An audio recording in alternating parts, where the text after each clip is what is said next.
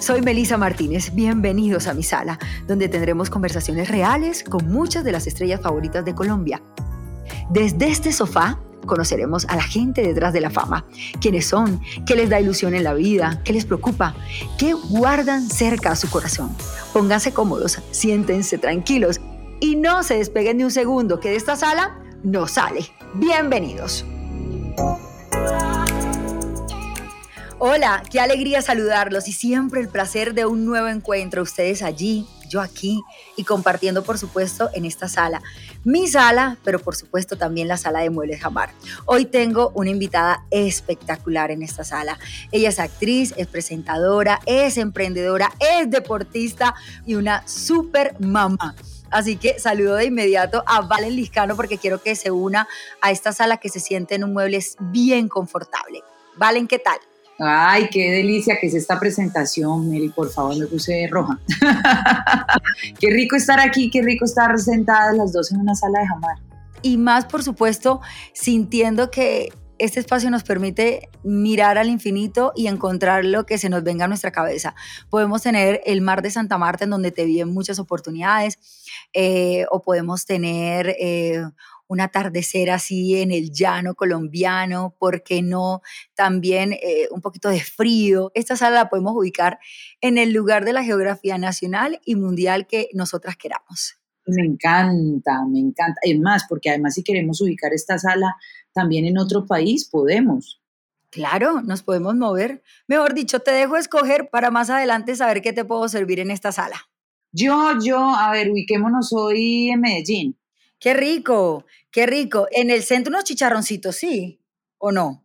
Uy, sí, como que no, sí, un buen guacamole, un buen aguacatico así y buen hogao. Eso sí, a mí el plátano maduro no me gusta, tendrían que ponerme patacón. Listo, te pongo patacón y me quedo yo con el, con el plátano maduro, que a mí sí me gusta con unos buenos frijolitos. Bueno, esta sala no va a tener entonces mucho licor porque la combinación va a estar un poco eh, compleja de hacer, pero ahí está, Valentina Liscano, y arrancamos con este podcast que obviamente va a estar muy descomplicado, ya ustedes lo han escuchado. Eh, y a mí me gustaría, obviamente, más allá de la introducción que hacemos, que Valen haga una autodescripción de lo que es ella y obviamente su carrera y sus roles, que en este momento son muchos.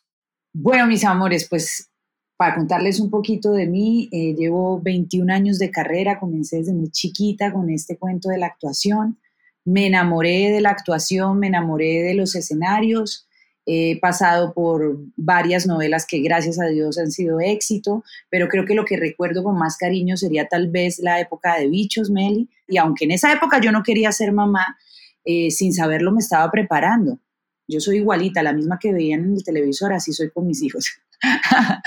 o sea, toda consentidora, alegre, parchada. Recochera, yo me pongo a nivel de ellos, me pongo al nivel de ellos, obviamente con eso termino molida el día, pero, pero feliz, eh, me, parcho mucho. Nunca pensé que, que Bichos fuera la preparación para, para aprender a, ser niña otra vez y estar dispuesta a ser una niña loca con ellos porque me encanta la locura, ¿no? Por algo el tema de mi sana locura.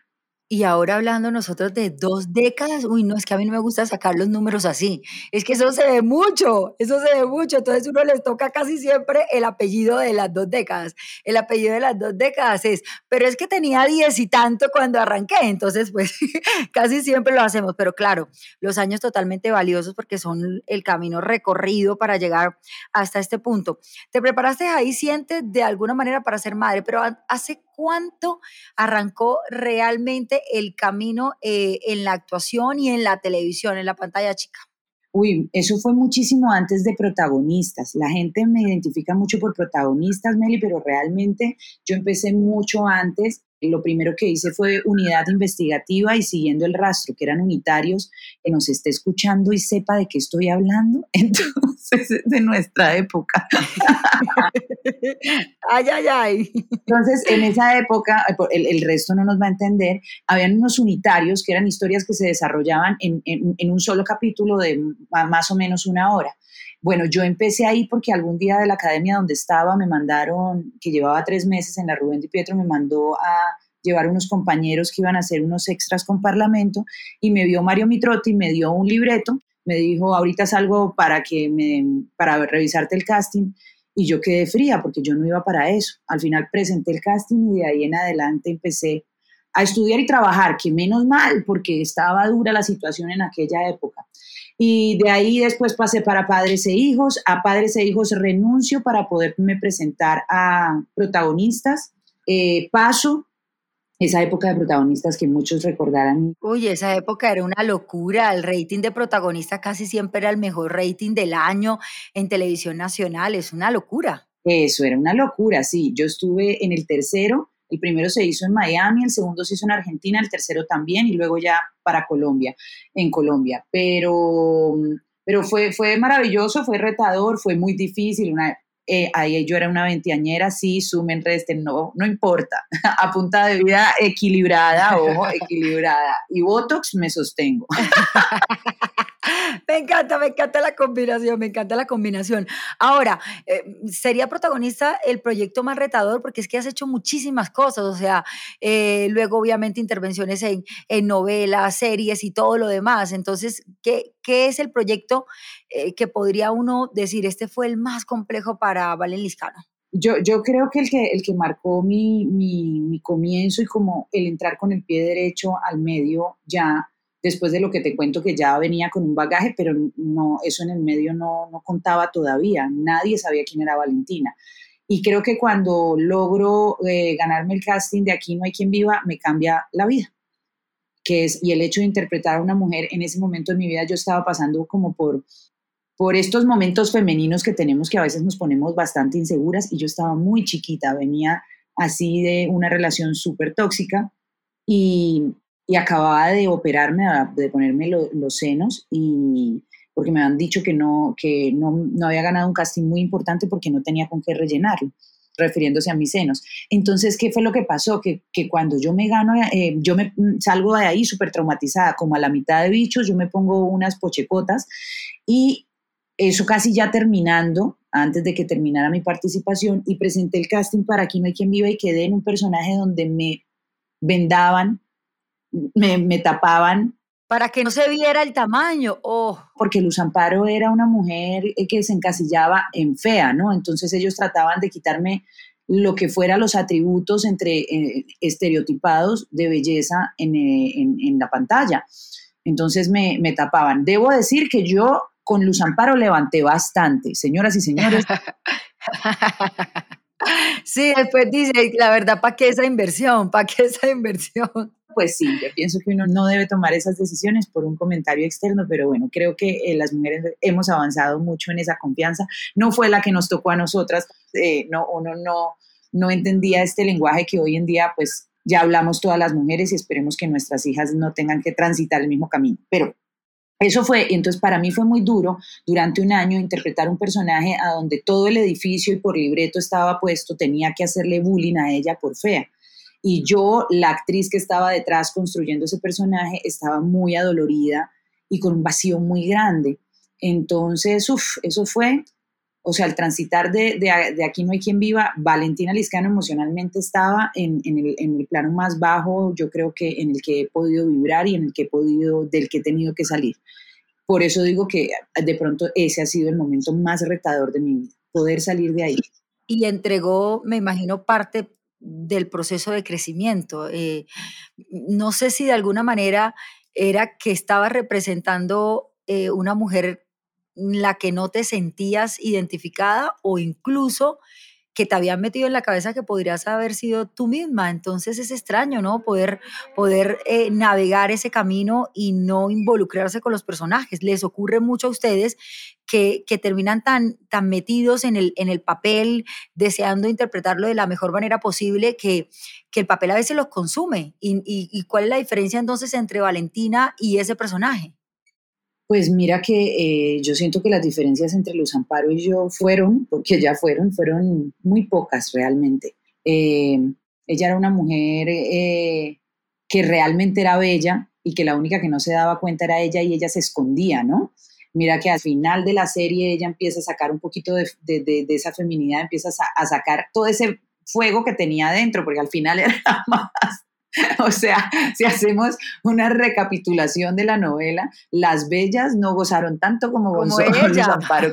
Puedo decir que nos parecemos bastante. Qué bueno, qué bueno eso, qué bueno eso. ¿Sabes que me gustaría saltar obviamente de esa etapa a la etapa de, de Valentina más reciente? No sé si la de después de ser madre nuevamente, porque creo que hay un capítulo que es muy conocido, que es muy público, y es Valentina obviamente como entrenadora, con ese cuerpazo, mostrándole a las mujeres eh, cómo empoderarse también a través del deporte, cómo tener una vida eh, con un equilibrio maravilloso, con esa sana locura. Sí, amor, sí. Pues digamos que eh, este salto en el tiempo ese, es precisamente cuando llegamos al momento del cambio que hubo una transición que, bueno, hemos compartido a través de conferencias, el libro eh, y las redes sociales. Eh, hubo un salto y, ese salto a los 26 años me hizo, me hizo replantearme todo y empiezo todo un proceso de transformación y de cambio que, que me ha beneficiado, ¿sabes? Que me, que me ha traído mucho bienestar, que ha traído mucha tranquilidad, eh, que me ha ayudado a, transitar la vida, que no va a cambiar y no va a dejar de ser difícil y de tener sus, matices eh, y sus contrastes, pero que hoy en día la transito con mucha tranquilidad. Creo que todo comenzó ahí, a los 26 años, cuando decido darle un cambio radical a mi vida y, y tomar las riendas, empezar a sanar, empezar a observar, empezar a ver qué cantidad de cosas había traído a mi vida simplemente para maquillar dolores profundos que venían de mi infancia, de mi adolescencia, de, también esos primeros años en la televisión que como lo pudieron ver un poco, no sé si lo notaron en nuestra conversación anterior sobre Luz Amparo, pues era una mujer que estaba transitando momentos muy dolorosos. Con la, además, antes de eso fue la muerte de mi hermano. Entonces, todo esto, eh, cuando empezamos a trabajarlo poquito a poco, con amorcito, con paciencia. También hay momentos de desesperación porque uno quisiera sanar en cinco segundos todo. Sí. Pero, pero eh, ha sido, ha desembocado en una vida más tranquila, es muy agradecida, o sea, yo qué podría, de qué podría quejarme en, en, este momento de mi vida, de nada. Y no me quejo tampoco de mi pasado, lo agradezco infinitamente porque me trajo hasta aquí. Eso es lo que ahora yo comparto en redes sociales, eso es lo que trato de, de compartir en mi vida Em, y eso es la creación de Sana Locura, que de un hashtag pasó a ser un movimiento con conferencias, entrenamiento físico, que mezcla entrenamiento mental, físico y espiritual, em, y eh, desembocó en un libro. Y bueno, ahorita viene como una segunda etapa de un segundo libro, pero también una gira de conferencias ya en, lugares más específicos y llegando como a una población que quiero atender mucho que obviamente siempre va a ser la población femenina. Claro, y hay una combinación allí de muchísimas eh, etapas y roles, obviamente, en tu vida, actriz, presentadora, eh, locutora, entrenadora mental, si se quiere también, escritora, eh, de todo. Yo, yo no sé cómo uno escoge como la parte que más le gusta, ¿no? Porque creo que al final es como el revuelto de esto, lo que hace una Valentina Liscano tan fuerte hoy. Pues yo creo que sí, yo soy un tremendo salpicón. Sí, sí, sí, sí, sí. Hablándolo con mi mamá lo hablamos como de, de dónde eran mis abuelos de un lado, mis abuelos de mi papá, de dónde era mi mamá, de dónde voy yo, de, de, dónde son mis hijos, o sea, siempre muy gitano, siempre mucho movimiento, siempre mucho cambio. No, no, no sabría decirles, me, me, me acomodé, me, me acostumbré, aprendí a surfear esta ola. Sí, este mundo gitano que también incluye mudanzas, eh, bebé, entonces mm, el nuevo rol como madre que evidentemente necesita un tiempo considerable para poder ejecutarlo, ejecutarlo de buena manera. Eh, mm, ¿Cómo hacer para buscar el equilibrio? Porque, porque evidentemente ya hablamos de una palabra muy importante que es sanar, sanar. De hecho, te describes como sanadora, pero en ese camino, eh, ¿cómo vas encontrando obviamente eh, el poder ir sorteando todos esos, todas esas olas que precisamente mencionabas? Mira, definitivamente uno sería muy tonto si uno cree que todo lo hace solo. Uno necesita de los demás. y eso es algo que yo he aprendido con el tiempo, que yo crecí con el arquetipo de la mujer guerrera, la que todo lo puede, la que nada la tumba. Hoy en día ya no quiero ser más guerrera porque no tengo que pelear con nada y fluyo con las cosas y tengo más apertura, por ejemplo, a conocer personas, a conocer gente, a conocer lugares. Entonces me he abierto a dejar Bogotá después de casi 20 años, vivir en Cartagena, ahora en Medellín. Me ha abierto a la posibilidad de tener una pareja, de volver a creer, de volver a tener ganas de apostarle a algo y de, y de lucharle y de trabajarle, porque el amor es así, hay que trabajarle. Y, en todo ese proceso eh, pues he necesitado de mis amigos, de la gente que cree en mí, de la gente que me apoya, de la gente que, que vibra igual en esa sana locura, que, que piensa que, que, todo lo que hacemos por, lo de, por los demás eh, lo estamos haciendo por nosotros mismos. Y ahí conocí un combo de gente que tú conoces, que me transformó todo este viaje entre Cartagena y Medellín a, a que fuera diferente, a que fuera a otro nivel y vibrando divino, la gente de Jamar que estuvo ahí, que estuvo ahí contigo también y que ha estado y que seguramente seguirá estando. Y mira, no solamente en este tema de, de la casa, en el tema de, por ejemplo, Alma. Cuando nació Alma, eh, yo dejé la, la, el cuarto de ella para el último momento porque yo dije, ay, no lo necesita tanto, yo hago colecho, yo siempre los tengo metidos aquí. Y resulta que mi hija es, yo pensé que me la sabía porque ya tenía uno. Y Salvador, sí, o sea, todavía tengo problemas a veces para sacarlo de la cama. En cambio, Alma no quiere dormir cerca, es independiente, salió a la mamá, dicen por ahí, ella no quiere que le esté molestando, es increíble, o sea, ella no, no quiere. Tú la acuestas en su cuna y ahí pasa toda la noche. Entonces, claro, todo el proyecto del cuarto y de la cuna se me adelantó. En un momento de transición entre venirme de Cartagena para Medellín, ¿Y yo qué hago? Y bueno, apareció la gente de Jamar. Hay unos capítulos en YouTube que tienes que ver. Yo los veo y lloro otra vez. ¿De ese proceso? Claro, la emoción que me dio fue, fue mucha. O sea, a mí me gusta ser honesta y transparente. Yo en ese momento, nosotros en ese momento, entre cerrar un restaurante en Cartagena, abrir uno en Medellín, mover todo, lo que nos sobraba no era dinero y creo que a nadie por estas épocas, realmente. Entonces yo decía, Dios mío, ¿cómo hago para que todo me rinda? Y cuando esta gente llegó planteándome tantas soluciones y tantas maneras de hacerlo, en serio, o sea, fuera de, cualquier tema con Jamar, o sea, en serio, con la parte humana, a mí me pareció, yo me sentí muy respaldada. Y como les dije, como yo ya abandoné la guerrera, yo ahora abro los brazos y pido ayuda cuando la necesito, pues me llegó y me llegó un ángel a la vida que ha hecho además que no solamente esa experiencia, sino que otro poco de experiencias que luego les iré contando, pues me vayan me vayan dando tiempo, espacio y energía para seguir creando todo lo que, lo que estoy creando, de lo que hablamos. Yo soy una mujer inquieta y yo un poco quieta, yo necesito hacer mil cosas. Y el tema de, del espacio para mí, para mis hijos es súper importante porque además yo trabajo mucho desde casa también con las redes sociales. Y esto ha sido para mí una gran, gran bendición. Además que todo más lindo. todo hermoso, todo bello, todo adecuado, todo divino, todo tierno. Porque yo soy muy, muy romántica, muy rosadita, pero es que así, así, estoy sentada en este momento en mi cama, eh, imaginándome mi, mi, televisor y cómo está todo instalado y flipo, flipo de colores, o mi sala como está de linda, no, flipo de colores. Yo sé que cuando se los muestra a todos, eh, se van a antojar. Estoy segura que sí, eso nos pasa cada vez que visitamos eh, Muebles Jamar y evidentemente con cada tienda en regiones del país y tenemos la posibilidad de, de, encontrar lo que más se acomoda a nuestro presupuesto, a nuestro estilo, a nuestras formas. Eso es eh, realmente maravilloso. Ahí me quedó sonando algo. Lo primero es que voy a aplicar esa, sí voy a tener que abandonar la guerrera de vez en cuando, porque eso de, de, soldada, batalladora, todo el tiempo no tiene por qué ser, voy a tener que soltarla de vez en cuando. Esto es mi gran experiencia y, y gran enseñanza de esta conversación con, con Valentina Liscano. Eh, es algo que he aprendido de ti. A partir de este momento voy a ver cómo lo aplico en mi vida. Y luego, y luego voy a ese momento porque me hablas de la maternidad con una forma muy dulce, pero fuiste mamá mucho más joven y terminas eh, en otro proceso, en otro momento, ya un poco más de madurez en tu vida siendo madre.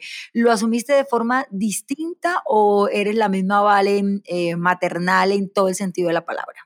El no, yo lo asumí de forma distinta. Un, pues eh, un embarazo totalmente diferente, un parto diferente, pues Salva fue eh, parto natural, Alma fue cesárea, o sea, todo tan diferente, por eso, por eso es que me da risa cuando digo que yo creí que porque ya tenía uno, yo ya había pasado por ahí, tenía ocho años de ventaja, y que pues esto lo iba a manejar con el dedo chiquito, pues no, me revolcó durísimo, me dio durísimo.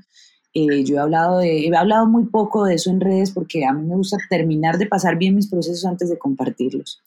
Pero, pero a hoy, eh, que mi hija tiene año y medio, te puedo decir que qué revolcón eh, de todo, hormonal, emocional, además después del nacimiento de mi hija, meses después, tuve una pérdida no, pues ni, ni, sabíamos, pero perdimos y eso es durísimo y aparte de la parte emocional está la parte hormonal que afecta a la emocional y que afecta a todo. Entonces perdí mucho peso, la gente empezó a darme un poco de palo por redes sociales. Claro, yo toda la vida he sido flaquísima y al contrario quisiera tener como unas piernas de percherón. Yo siempre he dicho a la gente como creen, o sea, yo quisiera unas nalgas de percherón con piernas de percherón. Y cuando le estoy dando duro al gimnasio, lo consigo pero ahorita estoy entrenando para mantenerme saludable, no para mantener una figura, porque no me da el tiempo entre, entre la maternidad y todo lo demás que hay que hacer. Y pues desde ahí, esa ya es una mujer diferente a la que recibió a Salvador, ¿no? Sin embargo, cuando Salva tenía un año, yo me separé y tuve que comenzar de ceros.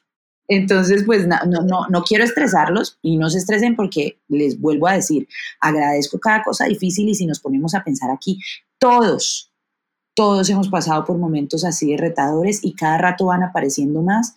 Ahí lo importante es, es, no, es no agarrar batallas, es simplemente fluir, ver qué es lo que me quiere traer la vida, siempre va a traernos cosas buenas, siempre va, siempre va a, desencadenar, a desencadenar el paso por las sombras o por ese momento difícil, esa persona difícil o esa situación difícil, al final es cuando viene la recompensa. Entonces, ¿y por qué viene la recompensa? Porque dejas de luchar. Lo que resiste, persiste. Si sueltas las manos, simplemente va a fluir y vas a ver, ah, era que no podía ver la bendición que estaba allí enfrente, que era como 50 veces más grande. Entonces, cierra los ojos y camina tranquilo. Yo sé que no me estaban pidiendo ningún consejo. Pero me encanta, pero me encanta, pero me encantan los consejos. Pues cerremos los ojos todos y pensemos esos mismos momentos difíciles o de otra manera se han manifestado en la vida de todos cerremos los ojos y demos las gracias y vamos para adelante con confianza porque hoy estamos, si hoy estamos bien o si hemos vivido momentos buenos, es porque siempre van a volver los momentos buenos y siempre van a volver los retadores, solo importa que los veamos como momentos de aprendizaje y sale ya, para pintura. Ni lo bueno ni lo malo eterno. Todos son pasajes. Muy bien. Nosotras aquí hablando, echando cuento, mirando el atardecer o mirando el amanecer, si de pronto están en otra zona horaria, ustedes y nos están acompañando en este podcast como Eble Jamar y se nos ha ido el tiempo de manera muy rápida. Quisiera despedir esta conversación em, solamente porque hay mucha gente que está interesada en una segunda entrega eh, un nuevo libro, una posibilidad obviamente de conocerte de otro ámbito y es de obviamente mirarte, leerte. ¿Eso está en mente o ahora hay demasiada cosa por delante? Bueno, sí, el segundo libro se está cocinando, hablamos sobre las relaciones que pues lo permean todo, a eso venimos a este plan, a relacionarnos con todos y con todo. Y también quédense pendientes porque ya, ya, dentro de nada sale todo todo el calendario de las fechas que tenemos en Colombia para empezar a vernos en persona y seguir trabajando nuestra sana locura, además con comunidades de mujeres que me encanta. Bueno, todavía no les puedo decir exactamente en dónde, en qué lugares, pero ya va a salir eso, así que estén pendientes porque estoy muy feliz, muy emocionada con eso. Muy bien, y ahí estaremos, ahí estaré yo detrás de ese libro aprendiendo un poco más. Valen, fue un placer que nos acompañaras en esta, la sala de Muebles Jamar. Muchas gracias. Ay, muchas gracias a ti, mi amor. Te mando besos, abrazos, abrazo a toda la gente de Jamar. Yo me voy a echar un motocito aquí en este sofá. Chao. Y ahora quedé antojada yo de frijoles, de chicharrón, de patacón. Qué peligro esta conversación con Valentina Liscano, sobre todo porque ella lo quema así súper rápido. Yo cuatro días en el gimnasio y apenas voy por la primera porción de chicharrón quemado. Muy bien, este episodio distinto en donde hablamos de maternidad, de proyectos, de, sanar sobre todo es traído a ustedes gracias a Jamar. Este programa es traído a ustedes gracias a Jamar.